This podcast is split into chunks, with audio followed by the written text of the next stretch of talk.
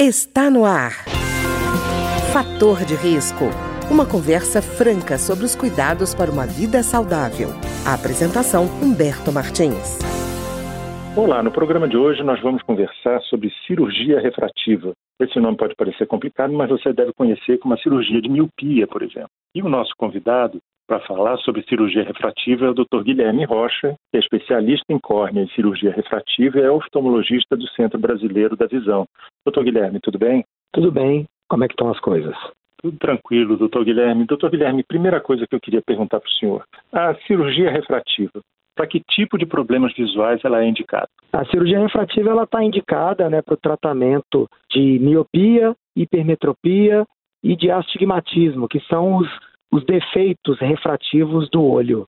Certo. E presbiopia? Eu ouvi dizer que estariam fazendo também cirurgia de presbiopia, mas havia alguma polêmica. A cirurgia refrativa é indicada para o caso de presbiopia? A presbiopia ela é indicada, mas aí a avaliação e a, a escolha da melhor técnica é um pouco mais difícil. Ela tem a indicação, mas não são todos os pacientes que se beneficiam dela. Certo, doutor Guilherme. Eu ouvi até dizer que por exemplo, tem que, no caso da presbiopia, que é a chamada vista cansada, né, que poderia haver casos em que, por exemplo, se a pessoa tem uma miopia e tem a presbiopia, isso teria que ser avaliado, porque às vezes pode haver uma desvantagem em corrigir a miopia, porque aí ressalta a presbiopia. Isso pode acontecer? Pode. O que acontece é o seguinte: a presbiopia ela é corrigida através da prescrição de uma lente positiva e a miopia ela é corrigida através da prescrição de uma lente negativa. Então, o paciente que tem miopia, mas já está na fase da presbiopia, que começa por volta a partir dos 40 anos, né? Claro que dependendo do paciente, isso pode ser antes ou pode ser depois. Essa miopia, então, ela pode compensar a presbiopia. Né? Então, se eu tenho um paciente com mais de 40 anos e que é míope, a gente tem que pensar bem nas vantagens de corrigir essa miopia totalmente. Então, muitos pacientes míopes que decidem por fazer a cirurgia refrativa e que têm mais de 40 anos, normalmente quando a gente pensa em preservar a visão de perto, a gente costuma fazer às vezes uma correção total em um dos olhos e às vezes uma correção parcial dessa miopia no outro olho, para que a miopia que sobre após a cirurgia, né, uma miopia residual que nós planejamos que sobrasse, possa compensar a presença da presbiopia. Então, essa é a ideia que a gente costuma colocar em prática. Tá certo. E, doutor Guilherme, é a pessoa, quando ela vai fazer uma cirurgia refrativa, é, por exemplo, miopia, hipermetropia, ou miopia, astigmatismo, ela faz isso tudo no mesmo procedimento ou faz em duas etapas? Não, assim, atualmente é feito no mesmo procedimento. Os primeiros lasers, quando começaram lá no começo dos anos 2000, eles tratavam só a miopia ou a hipermetropia, né? Elas não tratavam astigmatismo associado. Atualmente não, os lasers eles tratam uh, todos os defeitos no mesmo ato cirúrgico. Certo. doutor Guilherme, é, esse tratamento é feito um olho de cada vez, por exemplo, ou nos dois olhos ao mesmo tempo? Também, quando a gente começou lá atrás, uh, costumava-se, dependendo do tipo de cirurgia, dependendo do paciente, às vezes tratar um olho de cada vez. Com o avanço da cirurgia, com a recuperação melhor, com a melhor precisão né, dos aparelhos atuais, Normalmente a gente trata os dois olhos de uma vez, mas lógico, se o paciente deseja fazer o tratamento de um olho de cada vez, a gente respeita a opinião de cada um. É, porque às vezes a pessoa pode até se sentir assim, não, eu quero me acostumar com a ideia, né? Já está há muito tempo com a miopia, fala assim, vamos devagar. É, e às vezes tem uma insegurança, né, do que que é. A gente tem medo daquilo que a gente não conhece, né? Então, como o paciente não sabe como é o ato cirúrgico, ele pode se sentir um pouco inseguro, mas atualmente, como eu disse, com a modernidade dos equipamentos, normalmente a gente faz os dois olhos no mesmo dia e a gente sempre, quase sempre, com muita satisfação, alcança um objetivo bem satisfatório. E, doutor Guilherme, me diga uma coisa: existe limite mínimo ou máximo de grau para que a pessoa seja é, candidata a uma cirurgia refrativa? O grau, ele, logicamente, é o, é o que vai ser corrigido na cirurgia, né? Mas, na verdade, a gente depende muito de uma combinação de fatores, né? Porque quando a gente. O laser, ele consome o tecido da córnea, né? Então, ele vai entre aspas, né, esculpir a lente do óculos diretamente no olho do paciente.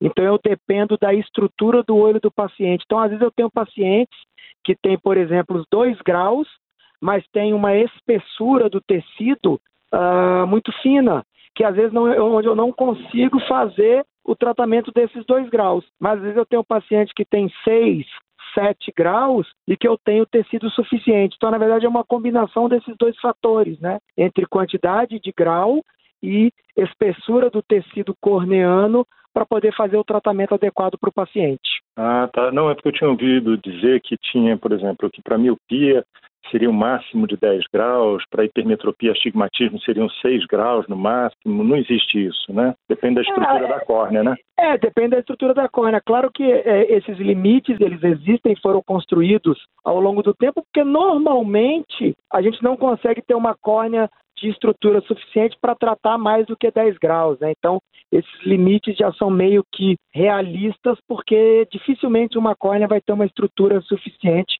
para tratar isso. É, doutor Guilherme, tem um grau mínimo? Por exemplo, às vezes a pessoa fica incomodada com meio grau. Fala assim, ah, eu queria fazer logo a cirurgia porque esse meio grau está me deixando doido, eu não quero usar óculos, não gosto de lente de contato, eu quero fazer logo.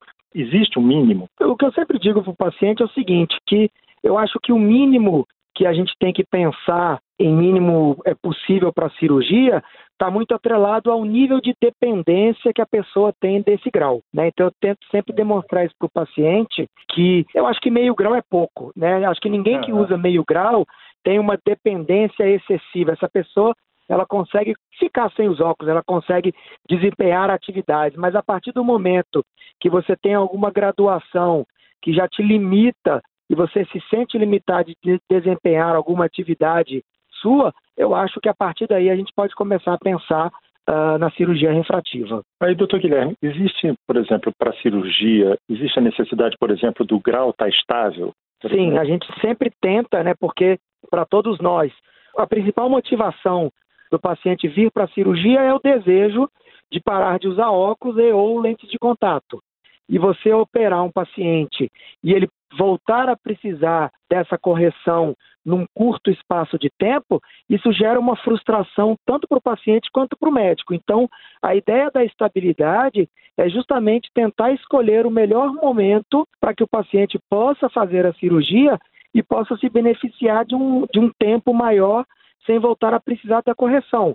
Nenhuma cirurgia ela é definitiva e a palavra nunca, né, nunca mais vou usar óculos, entra nessa conversa, né? A gente vai precisar de voltar a usar correção um dia, mas o máximo de tempo possível que a gente conseguir alcançar, isso traz uma maior satisfação do paciente e também minha como profissional de conseguir entregar para o paciente aquilo que ele desejava. É, doutor Guilherme, me diga uma coisa: é, existem restrições para a cirurgia refrativa?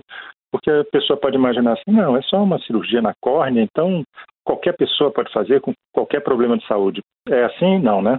Não, o, o, o grau, na verdade, é o primeiro passo, né? Para a gente poder planejar o procedimento e ter o desejo de fazer essa correção.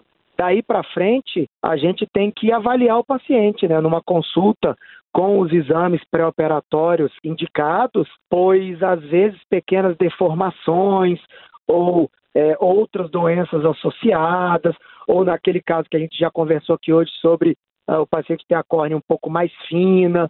Então, na verdade, só mesmo uma avaliação bem feita uh, pode determinar o, o real paciente que pode se submeter à cirurgia. Como eu disse antes, às vezes dois graus não podem ser operados, mas sete graus pode ser operado. Então depende muito de cada paciente. E doutor Guilherme, por exemplo, quadros de hipertensão, diabetes, doença autoimune, eles interferem na cirurgia? Uh, o diabetes a gente sabe que é um quadro que tem uma cicatrização um pouco pior.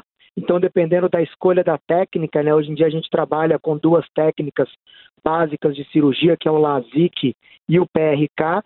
Então, existe uma cicatrização uh, dependendo da técnica. Então, o diabetes mal controlado não, não é recomendado a gente fazer cirurgia.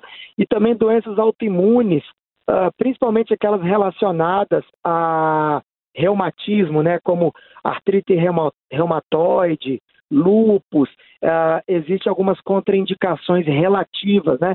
Não são contraindicações absolutas, ou seja, está contraindicado? Não. Mas existe uma contraindicação relativa onde eu tenho que avaliar muito bem os prós e os contras, né? Também pacientes que já tiveram quadros, por exemplo, de infecções por herpes, né? Ocular. Uhum. Então, tudo isso é uma contraindicação relativa, onde dependendo da história do paciente, a gente tem que pensar, às vezes, numa profilaxia, né? Usar algum medicamento antes. Então, isso o médico tem a capacidade de determinar qual, qual é o paciente que pode se submeter à cirurgia. E, doutor Guilherme, às vezes a pessoa pode ter duas condições diferentes, uma em cada olho, e necessitar de técnicas diferentes na cirurgia? Pode, dependendo do, do tanto. Porque, assim, a escolha entre o PRK e o LASIK, isso vai muito da estrutura, uh, do grau, a avaliação médica, né? E às vezes acontece de a gente escolher técnicas diferentes para o mesmo paciente, que existem pacientes que têm, por exemplo, uh, dois, três graus em um olho e que às vezes o LASIK está mais bem indicado e no outro olho eu tenho sete, seis graus, aonde de repente um PRK está mais bem indicado. Então, isso pode acontecer às vezes sim. É, doutor Guilherme, a cirurgia, tem que ter algum cuidado antes de começar a cirurgia? Tem um pré-operatório? Ah, o pré-operatório está mais, tá mais envolvido na avaliação pré-operatória, né? De você uhum. respeitar o descanso da lente de contato para fazer a consulta, para fazer os exames, para não ter nenhuma interferência, né? Da lente de contato no, na realização e numa escolha correta do paciente para fazer a cirurgia. Em relação ao ato, só mesmo a suspensão da lente de contato, uma higiene adequada dos olhos, né? Uh, basicamente isso que a gente pede no, no pré-operatório. Doutor Guilherme, a cirurgia, ela é complicada, demorada, tem dor? Como é que é?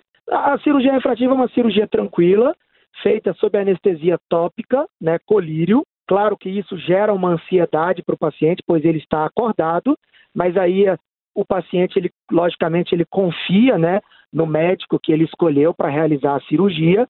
Então, uh, eu sempre, te, sempre tento transmitir uma tranquilidade e uma confiança para o paciente no ato da cirurgia do que a gente está fazendo. Ela é uma cirurgia indolor, né, mas a ansiedade ela vem normalmente por você estar ali acordado, vendo o que está sendo feito, né, mas à medida que a cirurgia começa e o paciente vai notando que ele não está sentindo dor e ele confia no médico, ele vai ficando mais à vontade e o ato normalmente vai transcorrendo tranquilamente. No pós-operatório existe um desconforto natural, pois há uma inflamação, mas as medicações hoje em dia são muito boas no controle da dor no pós-operatório inicial. Então, normalmente, passado no máximo aí 24, 48 horas, principalmente no PRK, que é uma cirurgia que costuma inflamar um pouquinho mais, após as 24, 48 horas iniciais, não há mais nenhuma dor, nenhum desconforto e o paciente vai recuperando bem. Doutor Guilherme, e para em termos de tempo de recuperação? Assim, quando é que a pessoa pode voltar às atividades normais dela? O LASIK é uma cirurgia que tem uma recuperação mais rápida, mas nem por isso eu faço LASIK para todo mundo, como nós já esclarecemos alguns pontos aqui em relação à escolha da técnica. Né? Normalmente no LASIK, eu particularmente opero meus pacientes nas quintas-feiras. Então eu faço o pós-operatório na sexta-feira, a primeira avaliação pós-operatória, e normalmente na segunda-feira o paciente está liberado para trabalhar. Logicamente que atividade física, alguma atividade de impacto, a gente pede um descanso de 7, 15 dias para poder, porque o paciente transpira, para o suor não escorrer no olho, né? Então tem alguns cuidados aí. Já o PRK, que demanda um tempo que envolve uma questão de cicatrização, normalmente o tempo de pós-operatório inicial é um pouco mais longo. Normalmente eu peço uma semana para o paciente de afastamento. Então, esse paciente que eu operei na quinta-feira, ele fica de repouso nessa próxima semana que entra e na outra segunda-feira está liberado para voltar ao trabalho. Tá ótimo. Eu queria agradecer então ao doutor Guilherme Rocha, que é especialista em córnea e cirurgia refrativa e que é oftalmologista do Centro Brasileiro da Visão, que conversou com a gente sobre cirurgia refrativa muito obrigado, doutor Guilherme. De nada, que isso. Foi um prazer, foi ótimo nossa conversa. Um abraço. O programa de hoje teve trabalhos técnicos de Ricardo Coelho. Se você tem alguma sugestão de tema ou comentário sobre o programa de hoje, basta enviar uma mensagem para o endereço eletrônico programa fator de risco, tudo junto, arroba gmail.com. Até o nosso próximo encontro. Fator de risco. Um programa com dicas para melhorar a saúde. Uma produção da Rádio Câmara, transmitida por emissoras parceiras de todo o Brasil.